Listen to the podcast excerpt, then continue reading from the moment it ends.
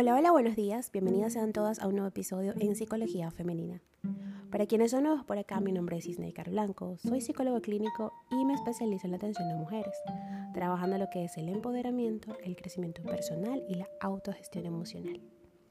Y el día de hoy vengo a darte siete claves para que puedas desarrollar la autoeficacia y sentirte un poco más competente. Vamos primero a revisar un poco lo que es la autoeficacia, ¿sí? Es que esta tiene mucho que ver con confiar en las competencias que has adquirido para ajustar las expectativas. En este caso me refiero a una dimensión básica que condiciona buena parte del devenir de los planes que trazamos o de los proyectos que emprendemos. Hace solo unas semanas, eh, que pues bueno, hace ya un par de creo que un mes más o menos, eh, pues para el mundo de la psicología sucedió algo bastante triste y es que Albert Bandura, eh, un psicólogo destacado, teórico, okay, eh, falleció. Este pues era uno de los psicólogos sociales más relevantes de la historia. Con él aprendimos cómo desarrollar la autoeficacia. Él nos enseñó que ante un mundo cada vez más variable, creer en nosotras mismas es el único modo de alcanzar la estabilidad y también la habilidad para alcanzar las metas que nos propongamos. Esto no es tarea fácil. La autoeficacia es uno de los pilares que edifica la personalidad humana, puesto que gracias a ella tenemos la oportunidad de ser quien de verdad deseamos ser. El legado que nos dejó a lo largo de sus extensos trabajos, Albert Bandura, nos ha permitido comprender desde la importancia del aprendizaje hasta cómo median en nuestro bienestar las creencias que decimos o que decidimos, mejor dicho, reforzar en un momento dado. Confiar en nosotras mismas, sabernos capaces de lograr determinadas cosas y trabajar en sintonía con nuestros deseos, valores y habilidades es lo que nos permite llegar lejos en la vida. Por tanto, descubramos una serie de estrategias juntas en este episodio que son eh, sencillas realmente para conseguirlo. Albert Bandura dijo, las creencias de la gente acerca de sus habilidades tienen un gran efecto en esas capacidades.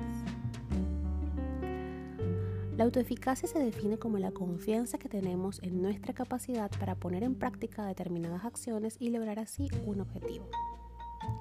Esto según Bandura. Es importante destacar que no se trata solo de creer que podemos, no es simplemente autoconfianza, ¿ok? Esta dimensión se basa en la asimilación y aplicación de una serie de competencias, una conciencia del éxito en un proceso en la que se apoyará nuestra esperanza de ser eficaces. Esto, como podemos imaginar, es decisivo en la infancia y la adolescencia. Algunos estudios, como los realizados en la Universidad de Jaume, Castellón, nos recuerdan que la autoeficacia media en el logro académico. Sabemos que cuando un alumno confía en su destreza y se basa en ella para pensar que obtendrá buenos resultados, es más probable que los obtenga. El propio Bandura indicaba que es prioritario que se pueda desarrollar la autoeficacia durante la infancia. Ello revertirá en nuestro desarrollo y capacidad de logro en la edad adulta. No obstante, siempre estamos a tiempo de aplicar adecuados cambios. La primera clave para desarrollar la autoeficacia. Si quieres ser competente en un ámbito, aprende y trabaja en él. Nadie puede ser eficaz siendo médico si no ha estudiado medicina. Es evidente. Por tanto, si deseas sentirte verdaderamente competente en cualquier disciplina, por insignificante que sea, debes practicar y aprender. Esto significa, en primer lugar, que debes reconocer lo que no sabes y después estar abierta al cambio, a asentar nuevas perspectivas y dominios. Segunda clave. Desarrollar la autoeficacia es un proceso en constante evolución dentro de nosotras. Decía Bandura que todo puzzle se, se completa pieza a pieza y de manera meditada. Puzzle, rompecabezas, como le digan ustedes en su país. Con la autoeficacia sucede lo mismo. es un proceso de evolución en el que la persona debe ver cómo logra pequeños avances y victorias diarias. Habrá retrocesos, por supuesto, pero en eso consiste el aprendizaje, en integrar errores para resolverlos y poder así mejorar nuestra sensación de competencia. Tercera clave. Recordar las experiencias de dominio y logro. Esta clave, o una de las claves, mejor dicho, para desarrollar la autoeficacia es recordar todas esas veces en que hemos tenido éxito. Al poner en práctica determinadas acciones, la esperanza de que podremos se asienta en la mirada en el pasado para conectar con esas veces que tuvimos éxito. Esto es importante porque lo vemos muy a menudo en los niños. A menudo dudan de sí mismos a la hora de realizar determinadas tareas. Sin embargo, a medida que van acumulando experiencias de dominio y de éxito, confían mucho más en sí mismos hasta ser plenamente autónomos. Cuarta clave. Regula tus emociones y controla tus pensamientos. Si deseas desarrollar la autoeficacia de manera plena y efectiva, debes manejar tus emociones. Dimensiones como el miedo o la inseguridad oscurecen tus expectativas. Si temes fallar y te obsesionas con el error, lo más probable es que fracases. Asimismo, si tu mente tampoco te acompaña y solo te asaltan los pensamientos negativos, tu competencia se vendrá al suelo. Por tanto, es esencial que aprendas a regular todo lo que acontece en tu mente. Ser eficaz es alinear competencias con una adecuada armonía emocional.